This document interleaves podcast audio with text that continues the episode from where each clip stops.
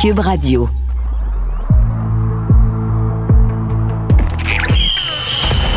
Jean-François Barry. Un animateur pas comme les autres. Avantage numérique. Cube Radio. Salut tout le monde, bienvenue à l'émission Avantage numérique. C'est la dernière de la saison et on est chanceux, on a encore du hockey à se mettre sous le dent. Le Canadien, donc, qui est encore en série contre les Golden Knights de Vegas. C'est comme c'est la dernière émission, puis je m'en voudrais de l'oublier, puis des fois ça va vite à la fin. Je veux juste vous saluer ceux qui ont été fidèles tout au long de l'année. Merci d'avoir été là, j'espère que ça vous a plu. Et je vais en profiter pour dire un gros merci à Mathieu Boulay qui a été le mon, recherchiste, mon bras droit, celui qui, m'a booké des invités extraordinaires. on a quand même eu Patrick Roy, on a eu Guy Lafleur, on a parlé à des gens de, toutes sortes de, sphères d'activité, euh, toutes sortes de sports. Donc, un gros merci à Mathieu Boulet pour euh, le travail. Mais c'est pas terminé. Il nous reste une belle heure de sport ensemble. On va discuter euh, avec Eugène Lapierre un petit peu plus tard, puisqu'on a appris là, donc que l'Omnium euh, Banque nationale va être de retour à Montréal. Ça, c'est une bonne nouvelle. On va y parler de Félix Auger-Aliassime aussi, euh, qui s'est tapé euh, Roger Federer cette semaine. On va parler un petit peu plus tard aussi à l'émission avec notre ami Stéphane Cadoret du Journal de Montréal et du Journal de Québec, qui revient, lui, sur les 30 ans de la sélection de Lindros par les Nordiques de Québec. On se souviendra qu'Eric Lindros avait choisi de ne pas venir jouer avec les Nordiques. Ça avait fait toute une saga. Je me souviens même qu'on avait fait un sketch au Bye Bye à l'époque, tellement c'était, c'était gros cette histoire-là. En bout de ligne, est-ce que ça a été bon? Est-ce que ça a été mauvais pour les Nordiques? On va en reparler. L'ami Olivier Primo va être avec nous et on va aussi évidemment s'intéresser à ce qui se passe avec le Canadien de Montréal. Et euh, pour en discuter avec nous, on va recevoir Alexandre Picard qui est analyste à TVA Sport, ancien joueur de la Ligue nationale de hockey. Donc c'est parti. Bienvenue à Avantage numérique. Jean-François Barry. Avantage numérique. Cube Radio. On fait tous nos euh, analystes de salon, nos experts, nos DG, nos coachs. On remodèle les trios, on y va de stratégie. Mais il n'y a rien comme parler avec les vrais, ceux qui ont joué la game pour essayer de comprendre ce qui se passe sur la patinoire. Alors, on va aller parler avec Alexandre Picard qui a joué dans la Ligue nationale, qui est maintenant analyste à TVA Sport. Parler évidemment de cette série canadien Golden Knight. Salut Alexandre. Salut. Là, Alexandre, je dois mettre en contexte les gens. Au moment où on se parle, il est 3 heures vendredi.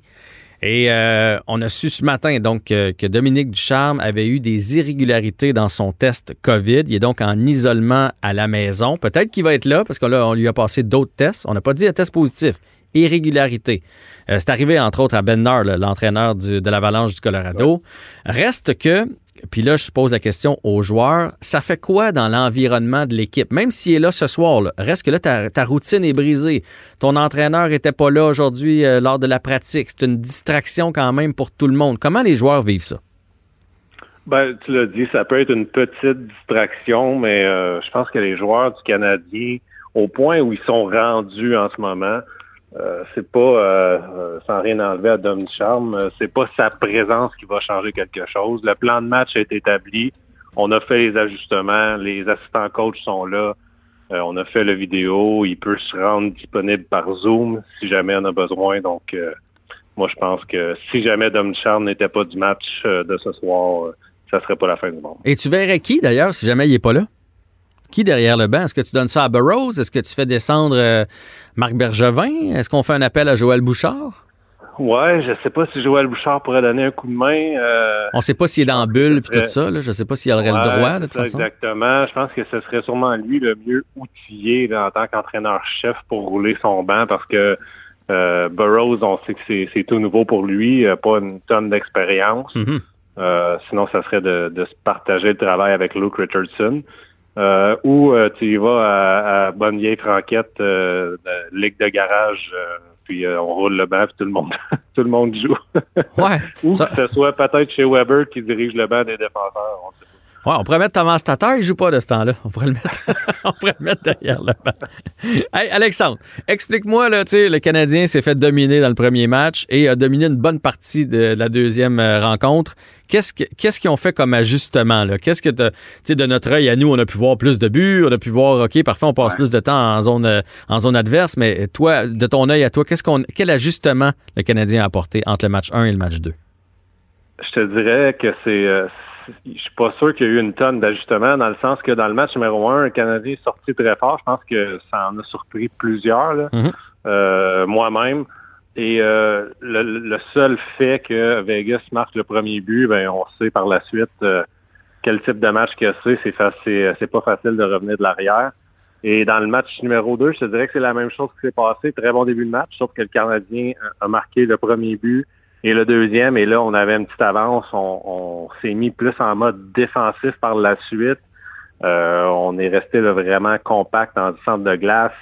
Euh, les tirs que Carey Price voyait, il était capable de les arrêter. Puis on a réussi à tenir le coup en bout de ligne.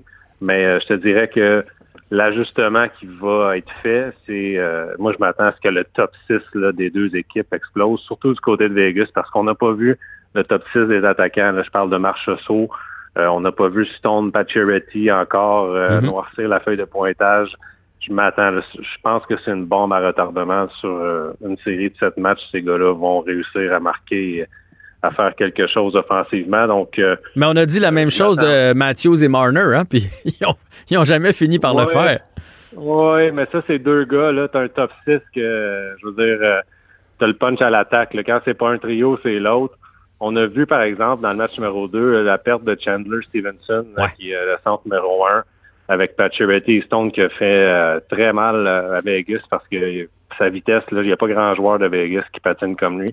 Euh, on a essayé Nicolas Roy à sa place au premier trio. pendant le match, on l'a changé. On a mis euh, à sa place. Donc, il y a un petit avantage mental de ce côté-là du Canadien parce que nous, nos trios sont stables, tout le monde joue bien. Donc, moi, moi j'avais prédit Vegas en fait parce que justement, je pense que ça va être une longue série. Euh, les deux équipes sont, sont outillées pour veiller tard. Les gardiens de but jouent bien. Donc, euh, on est choyé en tant que fans de voir cette série-là. Ouais, puis euh, juste pour en rajouter, là, puis pour le bénéfice de nos auditeurs, le, Vegas ce soir, on met Alex Stock au centre de Stone et Pacioretty. En oh. tout cas, c'était comme ça à l'entraînement. Fait qu'on a des... bien parce que c'est le, meilleur joueur de Vegas jusqu'à maintenant, je pense. Fait que ça, ça c'est un solide trio là. Fait que on a décidé de mettre un peu plus tous nos œufs dans le même panier. Je veux que tu me parles, à part les changements de de stratégie, mais je suis assez d'accord avec toi. Il n'y en a pas eu des tonnes, à part qu'on a marqué le premier but. Il y a quand même l'arrivée de Jeff Petrie qui est venu stabiliser. On a vu son importance. Il est venu stabiliser la brigade défensive du Canadien. Oui, en effet. Le, problème quand Jeff Petrie n'est pas là, c'est que tu dois distribuer des minutes à des joueurs qui ne sont pas habitués euh, de jouer tant que ça. Donc, des Gustafsson, euh, des Romanov, euh, des Kulak. Et puis, on l'a vu dans le match numéro un par moment, c'était pas évident pour ces gars-là. Et même dans le match numéro 2, euh, on a vu on a vu Merrill et Gustafsson en arracher et c'est pourquoi on limite ces gars-là à jouer du 10 ou 11 minutes par match. Puis je veux, je leur enlève rien parce que ces gars-là, je pense qu'ils ont tout simplement atteint leur limite mhm. et ils donnent le meilleur d'eux-mêmes. C'est la limite qu'ils peuvent euh, qu'ils peuvent donner. Puis euh, j'ai hâte de voir les prochains les deux prochains matchs. Je pense que c'est peut-être là que Dominique Ducharme en ligne de compte, ça va être de gérer son banc, non seulement pendant le match, mais en prévision du reste de la série, parce que je suis pas certain que le top 4 à la défense peut continuer de jouer du 28 minutes jusqu'à la fin. On sait que Vegas a un style de jeu euh, sur l'échec avant, euh, des gros bonhommes euh, qui finissent leur mise en échec. On a des joueurs qui sont maganés à la défense, dont Petrie, dont Weber. Donc, je m'attends à ce qu'à la maison, on a le dernier changement, on essaie d'insérer un peu plus le numéro 5 et le numéro 6 à la défense pour justement donner un moment de répit euh, au top 4. Ah ouais, parce que ça frappe. Puis euh, si on veut se rendre jusqu'au bout, puis se rendre à la prochaine série, on va avoir besoin de, nos défenseurs. Puis on a parlé de Petrie, mais moi, chez Weber, j'ai été critique à l'occasion cette saison euh, envers chez Weber, mais euh, depuis le, quatrième match à Toronto, là, il joue de solides rencontres, de solides playoffs. Ouais, ces gars-là, tu sais, Weber, Petrie, Stahl, tu sais. Euh, Perry, euh, on peut mettre Perry dans le lot. Ouais, Perry, excuse. Tu sais, Perry était pas critiqué pendant la saison parce qu'il sortait vraiment des lapins de son chapeau à quelques matchs mm-hmm. d'intervalle. Weber, Stahl, c'était plus difficile parce que justement, on sentait que le calendrier condensé, euh, peu de temps, peu de temps de repos, c'était pas évident pour eux. Euh, donc, en ce moment, on voit qu'ils sont juste en mode série, puis euh, sont prêts à tout pour aider l'équipe. Et tu sais, je te, je te mentirais, je te dirais que Weber, en ce moment, n'est pas le meilleur défenseur, le défenseur le plus important. Et Stahl est un des joueurs les plus importants à l'attaque. C'est son trio qui produit le plus offensivement en ce moment. Donc, euh, c'est des gars qui sont plus âgés, mais qui ont su doser leur saison pour justement se garder un peu d'essence dans le réservoir pour les séries éliminatoires. Oui, euh, là, on a parlé des vétérans, mais moi, il y a deux jeunes qui m'impressionnent drôlement. Le Suzuki, dans le match numéro 2, a été phénoménal. Et que dire de Cole Caulfield? Euh, je sais pas toi de ton salon, mais moi, quand je l'ai vu recevoir la rondelle dans le haut de l'enclave, prendre comme deux, il a fait deux dribbles, il a pris une enjambée, j'étais sûr qu'il allait lancer parce qu'il a la réputation de sniper. D'ailleurs, Marc-André Fleury s'est fait prendre, il le défenseur aussi, tout le monde s'est placé pour bloquer sa shot. Et oups, la petite passe en diagonale à Tyler Toffoli. Ces deux jeunes-là ont du talent, ça n'a pas de bon sens. Oui, Suzuki, c'est euh, c'est un jeune, mais il agit vraiment en vétéran. Mhm. C'est euh, incroyable de le voir aller, sais, même en mission défensive. Puis dans le dernier match, il s'est fâché, il a distribué des, des mises en échec, il y a un petit côté sournois aussi. Donc, j'adore ce joueur-là. Euh, le bagage que ces jeunes-là sont en train de ramasser pour le futur, c'est énorme parce qu'on s'entend que ça va être eux le noyau dans quelques années pour le Canadien de Montréal. Puis pour ce qui est de Caulfield, je pense que si tu te rappelles les premiers matchs qu'il a joué, il tirait un peu de partout. Puis maintenant, on voit son talent de passeur. Puis c'est pas tant qu'il y a un passeur ou un tireur, puis il n'y a pas de débat là-dessus. C'est juste que c'est un joueur intelligent sur la patinoire. Puis euh, je pense qu'après quelques matchs, il a réalisé que c'était pas des, des, gardiens de la NCAA ou du niveau junior. Que, que son tir, il y avait un bon tir pour un jeune joueur, mais que les gardiens de la Ligue nationale avaient le dessus sur lui. Donc, euh, comme tu l'as mentionné, sa, réputation de lanceur fait en sorte que ça ouvre des opportunités, puis il est tellement intelligent, il a une belle vision, il est capable de repérer ses coéquipiers comme Toffoli, qui, qui, a lancé avec un changement de vitesse pour, euh, pour battre euh, Fleury dans le dernier match. Mais il est une menace constante. Il, exige le respect, même s'il vient d'arriver dans la ligue. Aussitôt que tu l'échappes, que tu l'oublies, que tu l'as pas à l'œil, il va faire une passe savante ou il va lancer puis ça va créer un, retour. Il y a ce don de créer des chances de marquer. Ça va être un joueur bien le fun à regarder pour les prochaines années. Dernière question pour toi, Alexandre. On a posé la question à Jonathan Marchesso. On lui a dit euh, Est-ce que Price est entre vos deux oreilles? Est-ce qu'il est rentré dans votre tête? Il a répondu non. Pas, euh, Price ne joue pas entre les deux oreilles. Est-ce que tu crois à ça ou déjà euh, les joueurs de Vegas cherchent des fois la petite passe plus compliquée, le lancer parfait parce qu'on se dit sinon on le battra pas? Ben, c'est, euh, je m'en allais vers là parce que clairement, c'était une tactique et euh, c'était le plan de match de de faire bouger latéralement Carey Price justement pour avoir de meilleures chances de marquer parce que on sait très bien qu'un tir de l'enclave ou même un tir du haut des cercles, il n'y a personne qui va battre Carey Price d'un tir franc. Euh, va falloir qu'il y ait du trafic, va falloir le faire bouger. On l'a vu dans le match numéro un. C'est pas pour rien que c'est des défenseurs qui ont marqué parce que justement, euh, sur l'exemple du but de Martinez chez Théodore, mhm. qui est seul dans l'enclave, qui feinte le, tir frappé puis de la remet à Martinez. Euh, c'était le jeu parfait pour battre Gary Price. Et dans le match numéro 2, il y a plusieurs occasions qu'on a vu qu'on avait la chance de tirer au filet, de créer peut-être des retours devant Carey Price et euh, Vegas a opté pour la passe, le jeu spectaculaire, le jeu difficile. Je pense qu'on va rectifier le tir dans les prochains matchs parce que euh, oui, tu battras pas Carey Price d'un tir franc, mais si tu tires pour des retours avec du trafic devant le filet, c'est là que tu vas le battre sur un deuxième et un troisième lancé. Donc, je m'attends à ce que Vegas euh, change son plan de match de ce côté-là. Donc, si tu as mis le Canadien en euh, Vegas en 7, j'imagine que tu prévois à Montréal une victoire de chaque côté avant de retourner à Vegas à 2 à 2? Exact, exact. Je pense vraiment là que ça va être une série euh, pour les équipes de gagner à la maison et euh, que dans le dernier match, ça va jouer là. Euh, j'ai beaucoup de misère à voir les Canadiens gagner deux matchs de suite contre Vegas. Je pense que Vegas a, trop de, vétérans qui sont passés justement par la finale de la Coupe Stanley, par les séries. On était dans le corridor trois fois dans les quatre dernières années, donc mhm. on sait à quoi s'attendre. Euh, je pense pas que ce club-là va se faire battre deux matchs de suite. Bon, ben, on va surveiller ça. Alexandre Picard, merci beaucoup pour l'entrevue aujourd'hui et bon match ce soir. Yes, toi aussi, merci. Bye.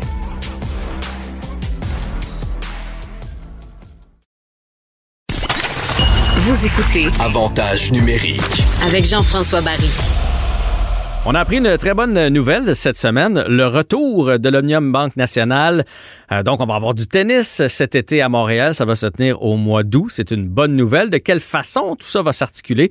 On va en parler avec Eugène Lapierre, qui est VP de Tennis Canada et directeur de l'Omnium Banque Nationale. Bonjour, Monsieur Lapierre. Bonjour. Est-ce que vous avez eu chaud ou ça fait un bout de temps que vous savez que l'Omnium va avoir lieu? Ben, on a, eu chaud. Non, on a eu chaud. On a, encore chaud un peu, il faut dire, parce que tout n'est pas 100% euh, réglé. Euh, ce qu'on a annoncé la, semaine dernière, c'est qu'on a l'appui, le feu vert de la santé publique du Québec et celle de Montréal mhm. euh, sur notre protocole de santé et sécurité pour accueillir les, athlètes de l'étranger. mais c'est un prérequis pour avoir le feu vert maintenant du fédéral.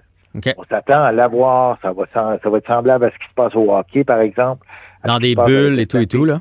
exactement, le Stampede de Calgary et tout ça. Sauf qu'on n'a pas, je n'ai pas reçu la lettre encore, mais on est, on est assez confiant de ce côté-là parce qu'il nous demandait euh, au préalable d'avoir l'appui euh, local, donc provincial et municipal, ce qu'on a euh, reçu la semaine dernière. Donc, c'est pour ça qu'on était content puis qu'on l'a annoncé. Oui, puis je pense qu'avec la vaccination, euh, ça a l'air de rien, mais à chaque semaine, les choses bougent. Puis là, c'est juste au mois d'août, là, fait qu'il reste encore du temps pour vous. tout à fait. Vous vous attendez à quoi là, pour l'instant? Est-ce qu'on pense avoir des spectateurs, pas de spectateurs? Est-ce que les, les, joueurs, vous pensez, vont venir en grand nombre? Ça fait beaucoup de questions dans une seule question, euh, dans, la même question. On va y aller par étapes. On va y aller par étapes et c'est effectivement la prochaine étape. Une fois qu'on aura confirmé l'accueil des, athlètes en sol canadien, ben là, on, va voir avec euh, les euh, autorités médicales si on peut avoir des spectateurs sur le site. Et ben ça, ça augure plutôt bien parce que bon, le gouvernement a déjà fait des annonces. Ça a commencé avec 2500 personnes. Euh, ben, deux, des, groupes de 250 jusqu'à un maximum de 2500. Mhm. On vient d'annoncer maintenant qu'on montait ça à 3500. J'ai l'impression que c'est ce qu'on va voir demain euh, au Centre Bell. Alors, euh, nous, on, on s'enligne là-dessus, là, à 3500 euh, spectateurs au cours central, ce qui va être à peu près tout autour de, 20, de 25 du, du, stade. Il va, il va y avoir une belle ambiance. belle ambiance, ça va, ça va, être, ça va être parfait. Est-ce que à, ce nombre-là d'invités, de, spectateurs, de billets, est-ce que vous allez être capable d'offrir les mêmes bourses que d'habitude ou ça va jouer? Euh, c'est une bonne question parce que euh, déjà depuis le début de, la pandémie, euh, du côté de la WTA, on a fait un, arrangement où on va donner une, portion des, bourses, je crois que c'est 60% ou 70% tant qu'on n'est pas à, à spectateur complet. Alors, on donne pas de la totalité euh, des bourses et puis les joueurs sont bien contents parce qu'au moins ça donne la, possibilité d'avoir euh, des tournois. C'est pas très rentable pour nous du côté de la vente de billets, mais on s'assure quand même de garder euh, les revenus de télévision et les revenus de, de, droits commerciaux, les commanditaires et ainsi de suite. Alors, ce qui fait que ça vaut beaucoup plus. c'est quand même beaucoup mieux pour nous de tenir l'événement que de ne pas le tenir. Puis on veut on veut perpétuer le spectacle, bien sûr. Ah oui, puis c'est important parce que sauter deux, deux, années, ça peut être, euh, à un moment donné, ça peut être plus coûteux au niveau de repartir tout ça de, l'année prochaine en, 2000, ah, en 2022. Parlons maintenant de Félix Auger-Aliassime qui a connu une, une, semaine extraordinaire. Première des choses, il s'est rendu en finale et son tournoi suivant, première rencontre, c'est contre son idole Roger Federer. Euh, ils ont quand même 19 ans d'écart, les deux. Et non seulement il a joué contre Roger Federer, parce que ça, ça aurait pu arriver qu'il ne joue jamais, parce que Federer, va, à un moment donné, va prendre sa retraite, mais non seulement il a joué contre, mais il l'a battu. C'est extraordinaire. oui. Tout à fait. Alors, c'était euh, vraiment toute une... Euh, toute une histoire pour, pour Félix, évidemment. La, question que je me suis fait poser le plus souvent, c'est étiez-vous surpris de cette victoire? Et je vais vous dire, euh, pas tellement. En fait, on avait parlé, j'en avais parlé à Louis Porfiga euh, la, veille, puis ah waouh, il joue contre Federer.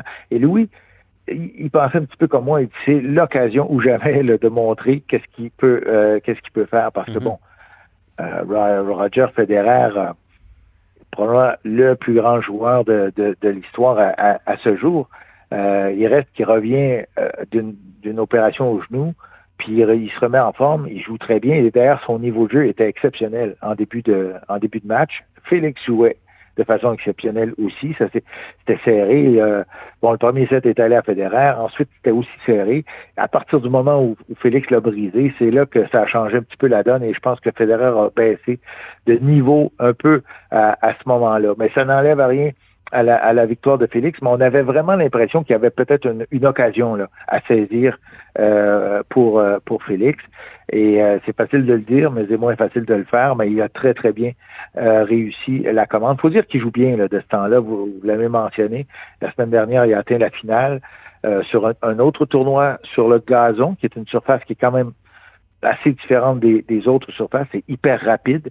le bond de la balle est bas et tout ça. Et on peut-être pas la surface que Félix devrait préférer, mais là, il joue bien là-dessus. Et d'ailleurs, il a gagné son prochain match euh, après avoir battu Federer euh, hier, euh, ce matin, en fait. Il, est rendu en, demi-finale maintenant de, ce tournoi en Allemagne. Alors, ça va plutôt bien de ce côté. Et ça augure très, très bien aussi pour le tournoi de Wimbledon qui est dans, quelques jours. Alors, on, va, on va le suivre et j'espère que ça va lui donner un élan pour euh, entrer dans les, dans les top 10 là, à un moment donné. Ben, on, le souhaite. Puis ce qu'on lui souhaite aussi, c'est de finir par gagner un tournoi. Parce que je ne sais pas, vous, à l'interne, si ça vous inquiète, mais lui, lui, à la limite, ça semble chatouiller parce que je pense que ça fait huit finales dans lesquelles Félix se retrouve et il perd en finale. Puis là, à un moment donné, tu finis par jeter un, un sort sur ce genre d'événement-là.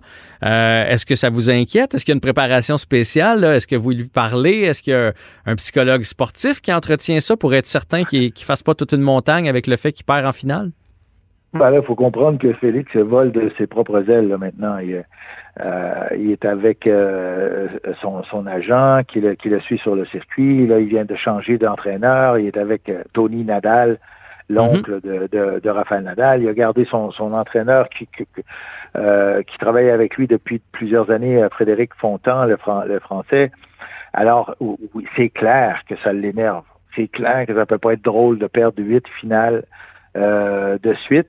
Et, euh, et, et, ça devait lui rentrer en, en, dessous de la peau là, euh, à un moment donné. Et, et justement, c'est peut-être encore la victoire sur Federer va pas, probablement revenir lui donner un boost de confiance. Alors, on va voir. Il est rendu en demi-finale euh, cette semaine.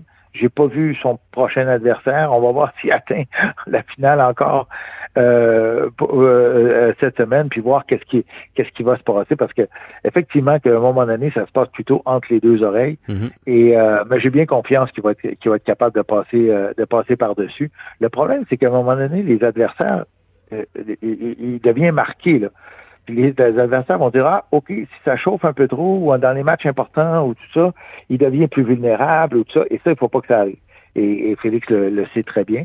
Alors, euh, ce que j'ai remarqué dernièrement, c'est qu'il y a vraiment, son niveau de jeu a pris une coche. J'ai l'impression, là, que depuis quelques jours, quelques semaines, les, en tout cas les, derniers matchs sur gazon et tout ça, euh, son coup droit rentre comme ça se peut pas et il sert bien. Il y a plus de, de il est ennuyé par les, des doubles fautes à répétition. Ça n'existe plus dans son jeu. Au contraire, il fait des points euh, sur le des, des, points de service où la balle ne revient pas, soit que c'est un as ou que, c'est trop puissant.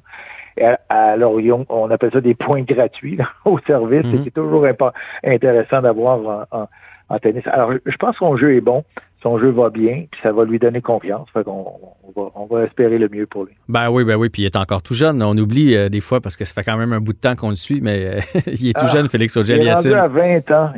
C'est 20 ans. il y a du temps.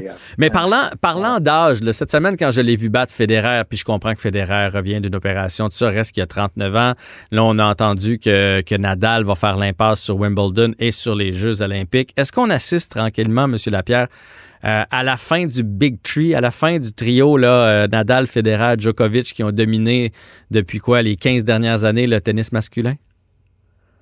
Ben, à un moment donné, euh, il faut que ça arrive, là. c'est sûr. Djokovic n'a pas l'air trop fatigué, lui, de, son côté.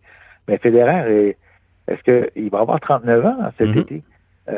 alors, ben oui, à un moment donné, ça peut pas c'est pas des, des, des, surhommes. Là. Euh, et Nadal fait attention à, lui, dans son jeu est encore plus physique, là, donc c'est important pour lui de prendre des, périodes euh, de, repos. Euh, il n'est pas à son meilleur sur les surfaces de gazon, donc de faire l'impasse sur sur Wimbledon, c'est tout un signe.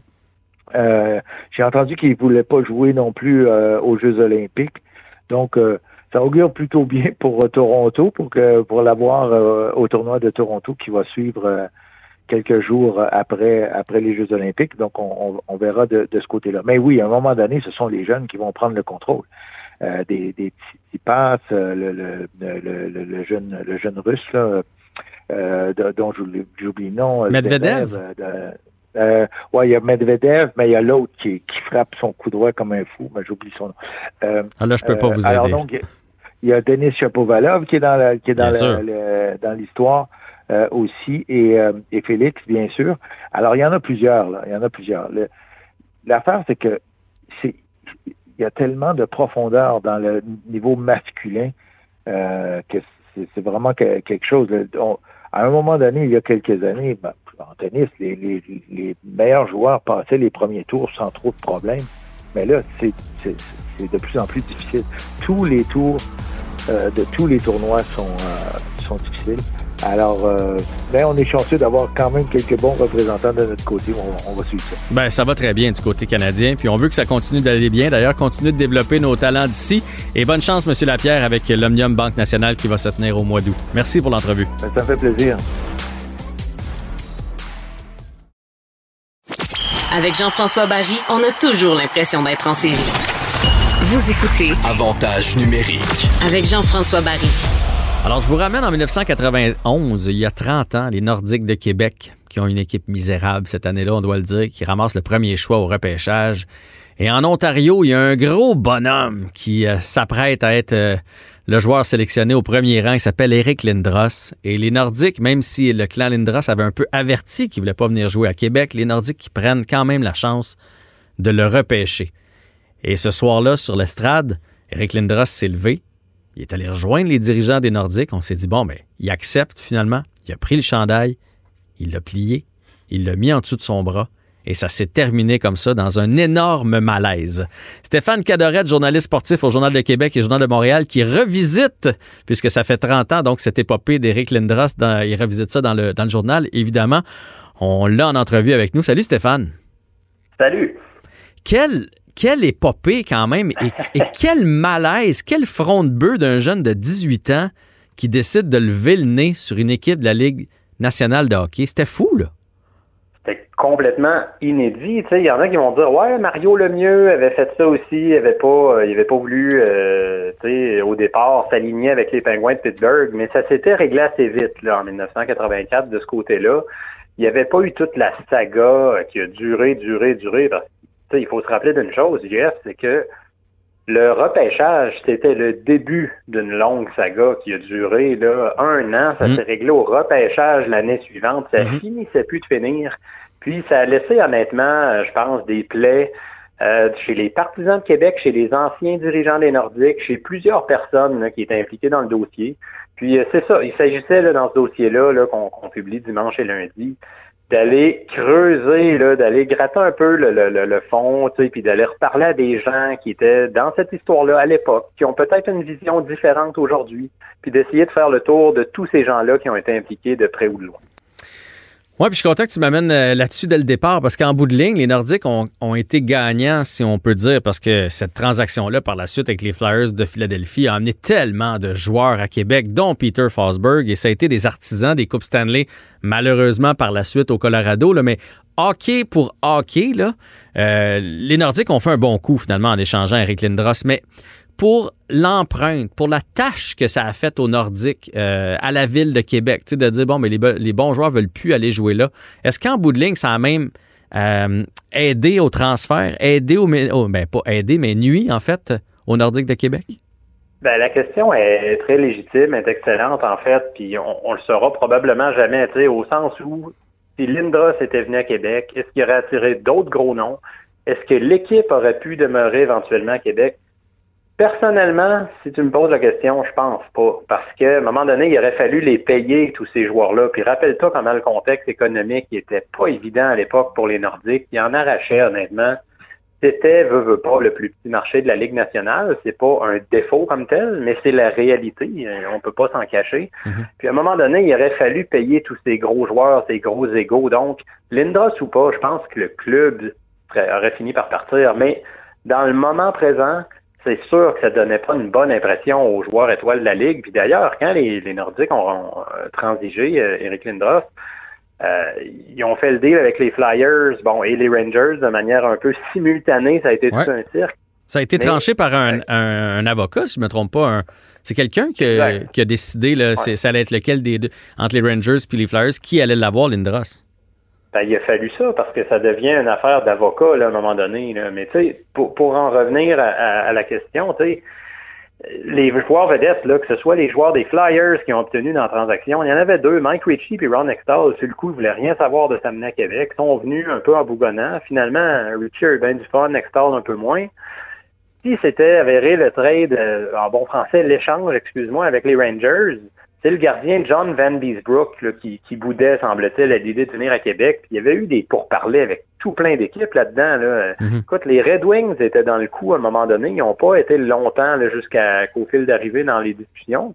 Mais il était question de Steve Eiserman. Puis Steve Eiserman, qui était une vedette montante à Détroit, voulait pas non plus venir à Québec. Donc, tout ça pour te dire que c'était toute une commande à l'époque à amener les joueurs vedettes. Lindros n'était pas le premier puis pas le dernier à avoir dit non, mais c'est probablement le joueur avec le plus gros aura dont on attendait le plus de choses qui avait refusé les Nordiques. Les Nordiques connaissaient l'opinion du clan Lindros. Euh, Est-ce que tu sais euh, pourquoi ils l'ont repêché quand même? Parce qu'il aurait pu transiger le premier choix, euh, justement, aux Flyers, mais avant que ça fasse tout ce, tout ce brouhaha où il aurait pu aller chercher un autre joueur. Euh, ils- eux autres, ils croyaient en leur chance de le convaincre? Ben, ils croyaient en leur chance de le convaincre, ça c'est la première des choses. Ils se sont dit à un moment donné, les esprits vont se calmer, on va attendre, on va discuter, puis on verra ce qui adviendra. Puis l'autre chose, c'est qu'ils, dans le fond de leur tête, c'est évident qu'ils devaient se dire, autant Pierre Pagé, qui était le directeur général, entraîneur-chef, que Marcel Aubu, le propriétaire, convaincus qu'ils se disaient, écoute, dans quelques mois, sa valeur à Lindros va juste monter. Dans le pire des cas, qu'il veut pas s'aligner avec nous, comme il prétend en ce moment, on va obtenir une valeur complètement démesurée pour lui. Puis c'est ce qui est arrivé? Regarde l'échange, là. Tu as eu un paquet de joueurs là-dedans. Steve Duchesne, un défenseur qui a, rapport, qui a ramassé 82 points son année avec les Nordiques là, quand il est arrivé.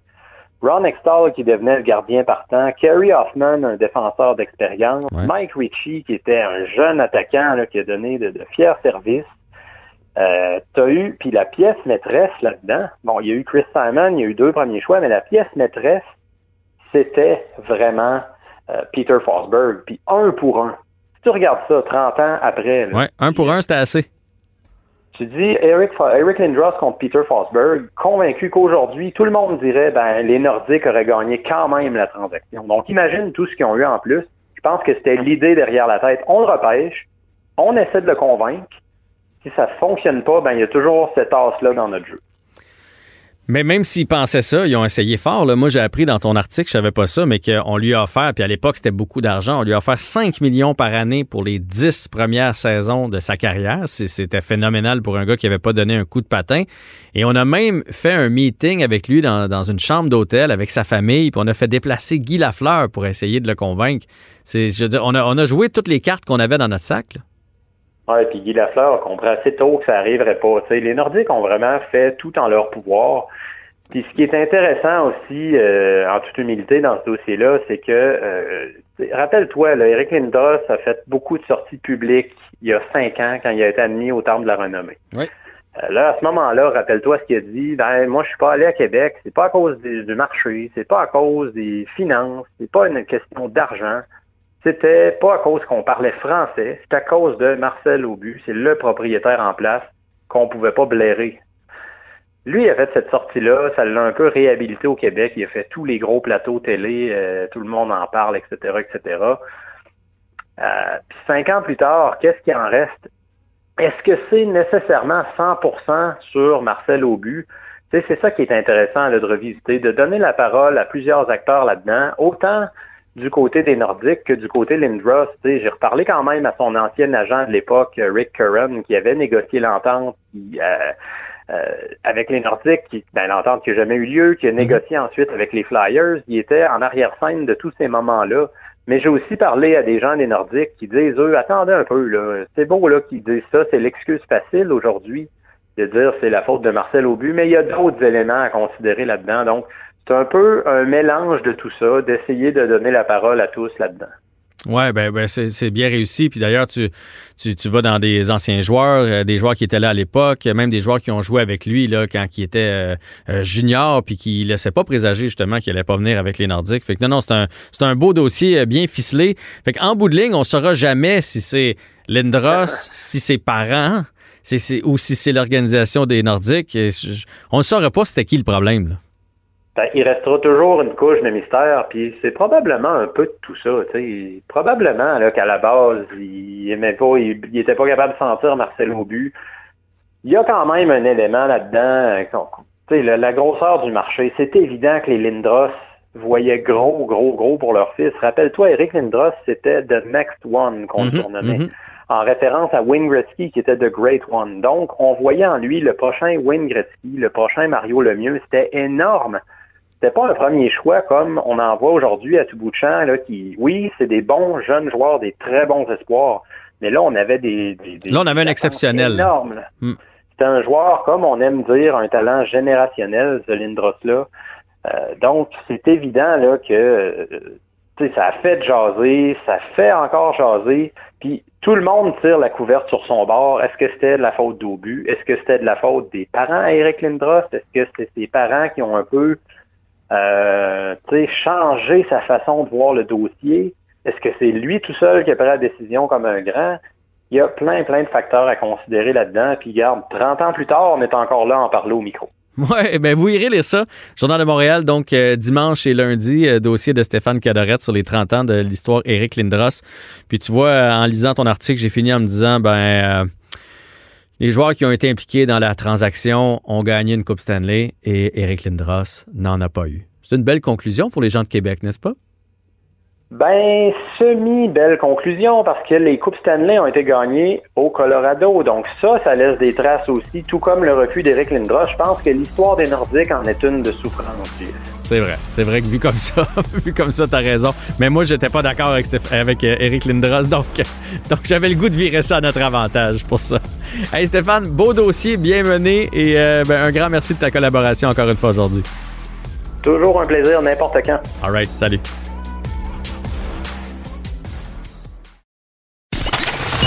Vous écoutez Avantage numérique avec Jean-François Barry. Ben, c'est la dernière fois qu'on fait notre segment dans le vestiaire avec Olivier Primo. Et euh, Olivier, on n'aurait jamais pensé être encore en série avec le Canadien au moment où on se parle, le 18 juin, à l'aube du troisième match entre les Golden Knights et nos Glorieux. C'est extraordinaire. On aurait encore moins dit que euh, la, série serait égale 1 à 1 et que le Canadien avait dominé la deuxième euh, partie comme ça. Mais il était temps que ça finisse. Il était temps. Eh, un, deux, trois minutes de plus, là, Je ne sais pas si euh, c'est la question que je me pose, puis d'ailleurs, on va avoir la réponse euh, ce soir. Je ne sais pas si c'est parce que le Canadien a levé le pied, puis on s'est dit à 3-0 avec Kerry Price, on est correct pour gagner ça, puis là, tranquillement, on a senti les Golden Knights revenir, ou c'est les Golden Knights qui ont remis la switch à on, puis qui nous ont dominés. Fait que là, on va savoir s'ils ont dormi en première période ou c'est le Canadien qui a dormi par la suite. T'en penses quoi? Toi, tu, penses qu'on est égal à égal, que ce qu'on a vu à Vegas, donc une game d'un côté, une game de l'autre côté, ça représente ce qu'on va voir dans les, euh, dans les prochaines rencontres? Écoute, moi j'ai mis le Canadien en 6 euh, et euh, je, je crois que la première partie, on était bon c'est drôle parce qu'on est sorti des blocs en malade après, euh, après beaucoup de jours de, de congé. Je m'entendais au contraire. Puis là, on s'est comme. Euh, on s'est pas écroulé, mais on s'est fait dominer, on va se, on va, on va se le dire. Carrément. Euh, exact. Mais je pense que Dominique Duchamp a, ajusté ses tours très rapidement. J'ai été très, très content de voir ce que j'ai vu en deuxième, deuxième partie. Price est encore ultra solide, on peut pas rien dire. Mais il y a un mais, là, le Canadien en 6, j'y crois encore, mais les, on l'a vu, là. Dernière période, c'était difficile. Moi, je pense que Vegas va arriver, vont arriver ici euh, très fâchés, très, très motivés. Euh, j'ai hâte de voir, Marc-André Fleury et Price, les deux les deux gardent les buts comme, euh, comme, comme ils sont supposés les garder. Écoute, c'est une série de gardiens de but. Je pense qu'on est rendu là. Ben, à date, non. Hon- Ben, Price, Price, c'est Price. J'ai pas trouvé Fleury euh, extraordinaire. Il a fait des bons arrêts, mais il est- tu sais, le but de Byron, honnêtement, son poke check, euh, je suis pas certain. La zézette entre les, les jambes, la zézette de Toffoli, je veux dire, il a pas été fumant, le Marc-André Fleury. Il était bon, euh, particulièrement dans les deux débuts de match. Mais on peut pas dire jusqu'à maintenant que c'est grâce à lui si c'est 1-1, alors que du côté du Canadien, c'est grâce à Price. là. On peut pas dire ça, sauf que Fleury a fait les gros arrêts dans la première, dans la première partie quand il fallait. Euh, puis deuxième, écoute, c'est- sûr que là, on a, on a marqué trois buts. Quand on marque trois buts, on gagne parce que Price, il arrête tout. Mais ce soir, euh, là, dans le temps, c'est la, la, la partie ce soir. Ouais. Ce soir, le Canadien marque deux buts. Je pense pas qu'on je pense pas qu'on s'en tirer avec la victoire. là. Fait que, euh, il faut continuer à marquer des buts. Il Mhm. faut il faut qu'on remplisse le filet. Puis euh, je pense pas qu'il y a des parties qui vont se gagner un 0 là. Euh, en fait, euh, il n'y a aucune chance que ça se gagne un 0 là. Mais moi, ce que j'ai hâte de voir, c'est les attaquants de Vegas. Parce que euh, Marchesso, on lui a posé la question. Il a beau dire non, non, Carey Price, c'est pas dans notre tête, là. Ben, reste qu'à date, les buts sont venus des défenseurs. Là. Fait qu'il y, a- y a une coupe d'attaquants. Un, attaquant, ça aime jamais ça, être pendant une longue séquence sans marquer. Et là, ben, Peter DeBoer, si euh, Ducharme a fait des ajustements entre le premier et le deuxième, il, a- il va en faire lui aussi. Là. Puis on va voir la différence ce soir. Particulièrement, là, il a décidé de. D'habitude, il y a quatre trios, quand même. Donc, trois trios, le dernier moins fort, là, mais assez balancé. Là, il a décidé, à cause de Chandler Stevenson, qui, qui est pas là au, au centre de Stones et de Pacioretty, de démanteler un peu, un peu ses trios. Puis là, il amène Alex Stock avec ces deux-là. là. Ouais. Euh, ça, ça fait toute une force de frappe. Là. Ça va être dangereux, pas à peu près, ce trio-là. Puis il va rester quand même un Carlson avec Mar Marchesso sur l'autre. Fait que ça va changer quand même un peu la donne ce soir. Au lieu de, ré- de, de répartir ça, on a décidé de, se booster un trio, comme on dit. Là. T'as raison, puis en, ce que je remarque, c'est, tout le monde disait après la première partie, euh, et là, pour une fois, je me suis retenu en François. J'ai rien, j'ai rien écrit après notre première défaite cinglante. Je me suis dit, je vais attendre la deuxième euh, partie, puis après, si j'ai à chialer, je vais chialer. Et là, j'ai bien fait, écoute, pour une fois dans l'année, je me suis retenu, j'ai bien fait. Une leçon de Euh, vie, ça. Hein? Euh, Dans ta vie en général, il faut t'apprendre ça. Exactement. Mais euh, tu sais, après la première partie, je me disais euh, bon, ok, les gars sont très rapides, les gars sont très forts, les gars sont très gros et ils frappent. Et je me suis dit jamais on va faire ça. Puis là, le Canadien, dans la deuxième partie, même si on est plus petit, on a frappé. Écoute, je pense, puis je me, si je me trompe pas, c'est la, la, la partie qu'on a donné le plus de mise en échec. Il y en a eu Euh, 98, les deux équipes ensemble. C'est- faux, c'est faux, c'est faux. Mais c'est ça, je me dis, ce qui me fait peur, puis pour les deux équipes, l'équipe qui va arriver en finale, excuse-moi l'expression, mais ils vont être maganés, maganés, maganés, parce que c'est pas Tampa Bay puis Islanders là, qui vont se donner une guerre de, de mise en échec comme la nôtre. Euh, j'ai- bien hâte de voir ça, mais écoute, moi je mets le, Canadien- le Canadien gagnant ce soir, euh, première Hmm. game au Sandbell, puis je pense pas que je pense, écoute, comme je te disais tantôt, je pense que Vegas va sortir fort, mais je- écoute, je pensais pas dire ça, surtout pas avant de voir le, le Canadien gagner la deuxième partie, mais je vois pas Vegas nous battre. Vraiment pas, même. Fait que euh, je suis bien confiant. Mais là, là, tu vois, je, je, je suis pas tout à fait d'accord avec toi. Là. Moi, je, moi, je continue de penser que Vegas va gagner cette série-là, bien que je, je l'espère. J'espère que le Canadien va aller en finale de la Coupe Stanley, c'est sûr et certain. Puis je pense que Chandler Stevenson, même si c'est pas un grand joueur, ça, ça démantèle toute ton attaque. là. Ton premier centre. Imaginez Suzuki qui, qui tombe au combat, là, ça, ça change tout. là. On va être d'accord. Mais, mais, mais je pense la clé du Canadien, puis cette clé-là est fragile. C'est ça qui, ça qui m'inquiète, c'est le fameux premier but. À chaque fois, là, dans Ouais. les der- depuis le début des séries, on marque le premier but, ça va. On marque pas le premier but, on dirait qu'on joue pas avec la, on- la même confiance. Là, on est obligé d'ouvrir le jeu un petit peu, puis quand on ouvre le jeu, qu'est-ce qui arrive? Ben là, on donne des deux contre un, des trois contre deux, puis là, ça se met à virer un peu plus dans notre zone. Fait que, euh, est-ce que le Canadien peut marquer le premier but encore euh, lors des deux matchs au Centre Bell? Ben, je le souhaite, là, mais, mais moi, je je suis pas- Tu sais, une, une bonne équipe, puis je pense que Vegas, c'est une bonne équipe, s'ajuste. On se souviendra de la série contre le Colorado, là. Vegas s'est ajusté d'un match à l'autre, puis à un moment donné, ils ont trouvé la recette, puis là, ils sont partis. Le Canadien, c'est une bonne équipe, c'est ajusté après le premier match. Moi, je m'attends à avoir des ajustements aussi du niveau, au niveau euh, de Vegas ce soir, mais regarde, on se croise les doigts. Est-ce que tu penses que 3500 personnes, donc 1000 personnes de plus, ça va faire une différence pour les joueurs aujourd'hui? Je pense pas que ça va faire une différence. Puis je voulais prendre 30 secondes pour en parler. Je comprends pas, rendu ce qu'on est dans la vaccination, euh, pourquoi on n'a pas au moins la moitié du centre Bell complètement divisé en deux pour les vacciner, euh, doublement vaccinés. Euh, je la comprends pas en ce moment. Moi, j'ai appuyé tout ça pendant toute, euh, toute la pandémie, puis je pense qu'ils ont bien agi malgré tout ce qui est arrivé. Mais là, en ce moment, on l'échappe. On sait très bien qu'ils ont donné 1000 euh, personnes de plus parce que c'est les Canadiens de Montréal. C'est moi, en tant qu'organisateur d'événements, euh, ça me, excuse-moi l'expression, mais ça me fait chier. Euh, puis là, moi, c'est je suis à l'extérieur, je suis limité à, à l'entour de ma piscine, même si je, commence mes événements la semaine prochaine. Puis là, au Centre Bell... Euh, Toi, t'es limité à combien, euh, Ali? Ça va être combien ben au là, Beach Club? là, en, en ce moment, là, c'est, ça- ça- tout dépend des, des entrées et des sorties. Là, nous, on fait un test à 250, puis on va peut-être être limité à 500 personnes, mais sais, Jeff, on est à l'extérieur. Il y avait 10 000 personnes dans des parcs, voilà un mois, puis personne avait, avait de avait de tickets. Puis là, dans le Sandel, 3500.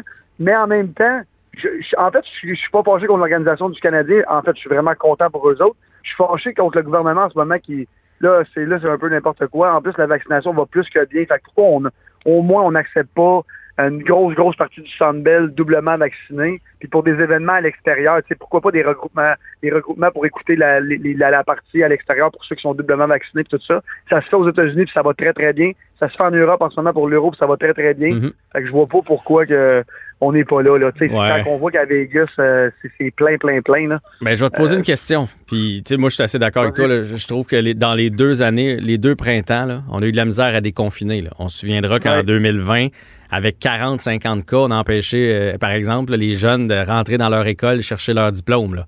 Il il y avait 40-50 cas. On a toujours été très prudent lors du déconfinement. Mais moi, l'impression que j'ai eue, c'est qu'on aurait bien voulu mettre 10 000 personnes dans le Centre Bell, mais on voulait pas faire de... On voulait pas les mettre à part. On voulait pas que les gens comme toi, puis c'est pour ça que je te pose la question, chiale. En- mettons que si on avait dit, regarde, les autres festivals, les, tout ça, vous n'aurez pas le droit, vous autres, à 10 000. Mais pour le Canadien, on fait une exception. On en met 10 000 parce que ça arrive pas souvent, puis parce que ça fait vibrer tout le monde. Est-ce que tu l'aurais accepté en tant qu'organisateur d'événements ou ça t'aurait fait chier davantage? Non, mais ça me fait ça, ça me fait chier autant parce qu'à 2500, j'ai pas le droit de l'avoir, même si je suis à l'extérieur. C'est comme une joke. Fait que, tu depuis le début, moi, quand ils ont annoncé ça, j'ai dit, bon, moi, je vais pouvoir faire 2500. Habituellement, je rentre 8000. Écoute, il y a de la place en masse, en masse, en masse. Et là, on me dit, bon, des sections de 250, les ici, les ça. Euh, puis à cause que t'as as, une sortie, écoute, euh, je vais vais pas aller compter des sorties au Centre Bell, là, mais euh, je pense pas que on, on s'entend. En tout cas, fait que j'ai pas le goût de partir un, un débat là-dessus. Euh, bon, moi, si j'étais Jeff Molson, je serais bien content, puis euh, let's go, puis go Abs go, mais pour les organisateurs de grands événements comme moi, c'est du n'importe quoi, puis euh, j'ai bien hâte de voir ce que ça va donner. là. Deux dernières questions. On va revenir au hockey. Bergevin en nomination pour DG de l'année. D'accord? Pas d'accord? Ben, moi, tu le sais, depuis le début de l'année, on s'est dit la même chose. Moi, je pense que Marc Bergevin avait, avait livré ce qu'il avait à livrer. C'est les joueurs qui livraient pas et le coach. Euh, moi, je pense que Marc a, a sa place en masse là. Puis tu sais que j'ai été très critique dans les dernières années envers Marc Bergevin. Et là, je pense qu'il a vraiment livré la marchandise cette année. Qu'est-ce que tu veux qu'il fasse de plus? Tous les, les vétérans qu'il va aller chercher, il est, il est allé les chercher. Toffoli qui a signé, bon, il a pas été bon pendant quoi 10 games, sur toutes les games qu'il a joué. Euh, tous ces, ces joueurs. Bon, Ah, Edmondson, euh, Ouais. Jake Allen. Non, non, des grosses signatures. Ben oui. Exactement. Fait que non, il mérite sa place euh, amplement. Ben, je suis assez, d'accord. Puis ce vote-là, juste pour que vous- les, les- les auditeurs le sachent, c'est, fait après la deuxième ronde des séries. Fait que c'est sûr que ça, ça l'a aidé. Après la saison, après la saison, ça aurait peut-être, même si son travail avait été bon, ça aurait peut-être été plus difficile d'avoir, euh, d'avoir des votes. Oui, vas-y. y a-tu un nouveau prix pour euh, le joueur qui a sauvé la job de tout le monde? Parce que Price va gagner haut la main. Hey, lui, c'était cœur. Bergevin va avoir une prolongation. Duchamp va avoir une prolongation. Il y a une coupe de joueurs Non, aussi. Bergevin, il méritait sa prolongation avec l'année de cette année. Sauf que là, on, on s'est traîné si le Canadien avait perdu ou pas fait les séries, c'était fini. Mais là, Price s'est réveillé. D'après moi, il se sentait mal de nous avoir fait presque manquer les séries. Ouais, mais moi, ce que je veux dire pour Bergevin, je pense qu'il l'aurait eu quand même. Mais il va peut-être avoir quelques chiffres de plus ou euh, peut-être quelques années de plus. Et dernière question, avec le travail de Philippe Dano depuis le début des séries, un rôle quand même effacé quand on regarde. C'est quelqu'un qui regarde pas la, la partie puis qui regarde le score sheet. Fait bon, Dano, il fait rien. Dano est phénoménal avec le Canadien présentement. Est-ce qu'on a le luxe de le perdre? Puis Autre question, ben, on a tous pensé qu'il avait refusé là, un- une offre du Canadien. Est-ce que finalement, il va avoir plus, puis euh, il va avoir eu raison de la refuser, l'offre de l'été passé? Je vais redire ce que je disais l'année passée. Euh, pauvre lui, qui va aller signer bien en bas de ce qu'il mérite. Puis euh, je pense pas qu'on on doit payer Philippe Dano autant qu'on qu'on qu'on- que lui a refusé. Je pense qu'il aurait dû signer en haut, en bas, puis il aurait la tête claire. Là, en ce moment, c'est compliqué. Je comprends ce que tu me dis, euh, mais euh, tu sais très bien que les salaires, ça se paye avec les points, puis en ce moment, il y en a pas. Ouais, mais il fait tout Fait un travail. Là. Puis si on pense que Tatar s'en va, on sait pas ce qui arrive avec Drouin, il y en a peut-être un peu de place à la masse salariale. Parce que Cofield coûte moins cher que les deux dont je viens de te nommer. Là. Fait qu'en prenant cette place-là, il y a de l'argent qui se libère. Tu as raison, mais oublie pas que lui, il va vouloir un contrat quand même long. Et Ouais. euh, va falloir qu'on signe tout le monde, Suzuki, Cofield, en plein milieu. Est-ce qu'on va être pogné avec Philippe Dano? Moi, je veux, Philippe Dano, je l'adore là, en passant. là. Puis la dernière fois, quand il refusait ça, je comprenais pas. Moi, je pense que j'aurais aimé le voir signer le contrat. Il serait déjà sa deuxième année. Euh, puis, euh, pff, en tout cas, regarde, je pense qu'on va voir dans le temps si, si j'ai si j'ai ou si on a raison ou pas. Mais euh, en ce moment, il doit pas être super content d'avoir refusé ça. Ben moi, 5-6 ans, à, à entre 5 et 6 millions par année, j'ai pas de problème Et avec ça. c'est cher payé. Et c'est cher payé. Oui, mais Gallagher, passée, Gallagher oui. quasiment 7, là, c'est cher en Titi. J'aimerais jamais qu'on ne compare Gallagher à Philippe Dano. Philippe Dano, je le sais, que le CH tatoué sur le cœur, c'est un très bon joueur, mais Gallagher, c'est un 20 à 30 buts par année depuis des années. Euh, C'était. un gars qui a pas fini de C'était, Oli. développer. C'était. Ouais, Ah non, moi, moi, je, demi-saison. Eh, J'ai hâte de voir. J'ai hâte de voir. je, je le trouve pas phénoménal d'insérer Gallagher. Puis il s'en ira pas. euh, il est magané. Hein, il l'a dit lui-même. Il reste juste 7 Magané. doigts. Là, Fait que, en tout cas, on, reparlera de tout ça. On gâchera pas notre plaisir. On va savourer les séries. Alors, euh, merci pour cette belle saison, Oli. Puis euh, je vais aller faire un tour au Beach Club là, pour euh, si je m'ennuie trop. On t'attend. On se revoit bon. bientôt. Salut, Bye, bye. tout le monde.